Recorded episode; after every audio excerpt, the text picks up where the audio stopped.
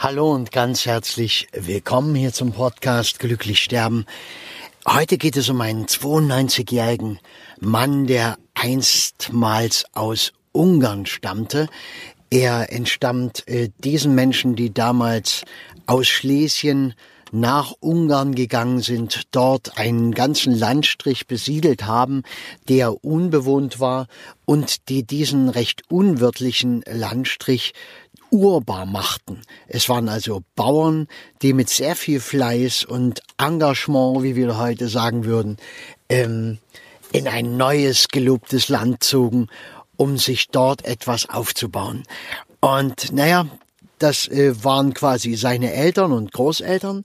Und er ist 1928 geboren und hat, ähm, hat natürlich den Krieg miterlebt und das schon als junger Mann sozusagen, junger Mensch. Und nach dem Krieg wurden alle deutschstämmigen äh, Ungarn ausgewiesen und gab dann so eine Ländervereinbarung. Ja, wenn dich das sowas interessiert, googles einfach mal. Und er kam dann halt äh, nach Deutschland, kam in den ostdeutschen Bereich und ja, die, das Interessante darin ist, dass die Menschen dort ja dachten, die sprechen Deutsch. Sie hatten in der Schule natürlich Ungarisch, haben auch Ungarisch geschrieben, gelesen, ja, und gelernt und hatten aber als ihre Heimatsprache oder Zuhausesprache die deutsche Sprache. Nun, äh, wenn du schon einmal so äh, Schwaben, äh, habe ich vorhin Schlesier gesagt, also ich meine Schwaben, ja, die kamen aus Schwaben, die Leute, die da drunter sind. Und ja, wenn äh, du schon diese Sprache kennst, weißt du, das ist schon was eigenes, aber das war natürlich vor 100 Jahren noch mal ganz anders. Und die haben sich durch diese dieses Wegziehen in ein ganz anderes Land hat sich die Sprache erhalten in diesem ursprünglichen, was früher mal in Deutschland gesprochen wurde, in dieser Ecke dort. Und genauso kamen die hierher dann äh, nach Deutschland und haben gemerkt, äh, uns versteht gar keiner und wir verstehen die auch nicht. Das ist erstaunlich, weil es ja dieselbe Sprache ist und äh, es ging aber nix. Und äh, er ist dadurch ein äh, sehr zurückgezogener Mensch geworden, wurde, äh, hatte keine Ausbildung, die er hier hätte brauchen können, weil er ist in der Landwirtschaft, die Eltern hatten im Bauerngut, in der Landwirtschaft groß geworden. Er hat dann hier erstmal auf dem Bauernhof gearbeitet, ist dann in die Industrie gegangen, äh, und hat sich immer wieder in seinem Leben vom einfachen Arbeiter hochgearbeitet zu einem Spezialisten. Er war dann so Schweißer und hat dort alles ähm, sehr gut gemacht, hat sich einen Namen aufgebaut.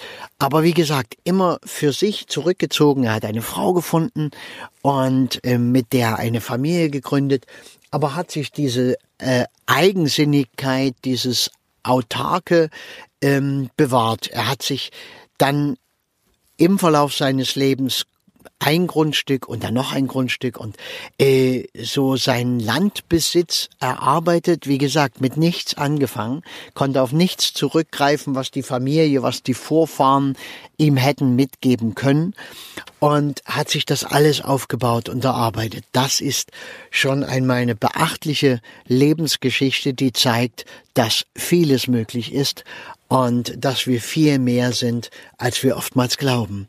Ja, er ist, wie gesagt, 92 Jahre alt geworden. Er konnte bis 90 Jahre noch sein Auto fahren, hat keine Hilfe gebraucht, ist dann mit 91 Jahren ähm, kränker geworden und ähm, hat dann selbst beschlossen, weil er merkte, in meinem Haus, das geht nicht mehr. Er war dann Witwer schon ganz lange. Seine Frau ist schon mit Anfang 50 gestorben. Und äh, ja, und hat dann gesagt, na gut, äh, dann gehe ich jetzt ins Heim. Das ist äh, das Beste für alle Beteiligten. Da müssen sich meine Kinder nicht so kümmern und ähm, ist halt so, wenn man alt ist. Und dann ist er dort hingekommen und hat dort äh, noch einmal eine neue Lebenserfahrung machen müssen und dürfen, denn ähm, im Heim, die sind ja ganz rigoros, weißt du, die fragen ja nicht hundertmal, Herr sowieso, wollen Sie, möchten Sie, ähm, wären Sie eventuell gewillt, sondern die sagen, Herr sowieso, jetzt geht's raus, wir haben jetzt die und die Veranstaltung. Und jetzt hier, das ist Ihr Tisch und da sitzen Sie mit dem Herrn sowieso und der Frau sowieso zusammen, ja, und äh, da wird gegessen. Und dadurch musste er kommunizieren und mittlerweile natürlich konnte er die Sprache ja auch richtig, logischerweise, nach all den Jahrzehnten. Und das hat ihm irgendwie gut getan. Einmal äh, die andere Seite von diesem eigenbrötlerischen Bauern, der er ja war, weil er hat auch nach der Arbeit, er hat eigentlich immer nur, war immer nur Bauer. Und äh, er hat das auch komplett gelebt. Es gab wenig Urlaubsreisen und ähm, er hat ein bisschen was unternommen, hatte noch mal eine Lebensgefährtin im Alter, aber nicht um mit der ständig zusammenzuleben. Seinen alltäglichen Geschäfte hat er allein gemacht. Er hätte auch keine Zeit gehabt für eine Frau so richtig. Und aber am Wochenende haben die mal was unternommen oder auch mal einen Ausflug, mal eine kleine Reise. So etwas hat er mit dir, der dann einige Jahre erlebt. Ja, und hat also quasi am Ende seines Lebens nochmal die Erfahrung machen dürfen von Gemeinschaft. Hat auch manchmal äh, gemeint, äh, naja, vielleicht war es ein bisschen übereilt, das zu Hause aufzugeben. Also er hat es schon auch bedauert, nicht mehr zu Hause sein zu dürfen und vielleicht mit seinen 91, 92 Jahren zu früh ins Altenheim gegangen zu sein. Also du merkst mein Schmunzeln und dir wird es vielleicht ähnlich gehen. Ich wünsche dir, ich wünsche mir, dass wir das auch so dürfen dass wir bis 90 wenigstens uns ordentlich selbst versorgen, auf niemanden groß angewiesen sind, dass wir unser eigenes Ding machen können und ja, und dass nur ein letztes kleines Stückchen in einem Heim stattfinden muss. Er ist eines sehr natürlichen Todes gestorben. Er wollte noch bei seinem Sohn anrufen und äh, noch bevor er den anrufen konnte, hat sein Herz aufgehört zu schlagen. Und er ist einfach tot gewesen. Und das äh, ist eigentlich das normale Sterben.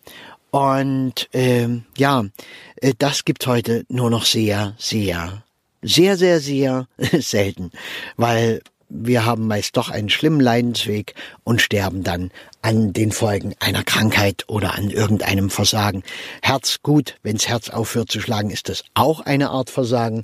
Aber ich glaube, so wie mir das beschrieben wurde, alles gut, alles in Ordnung und alles sehr, tja, so wie ein Leben sein möge, mit wirklich einem außergewöhnlichen Lebensweg und den Höhen und Tiefen und Familie und Großvater sein und ja, alles, was halt so dazugehört. Großvater war übrigens auch sehr gerne. Gut, das soll's gewesen sein. Wir sind schon wieder über meinen fünf Minuten weit hinausgekommen. Lasst dir's gut gehen.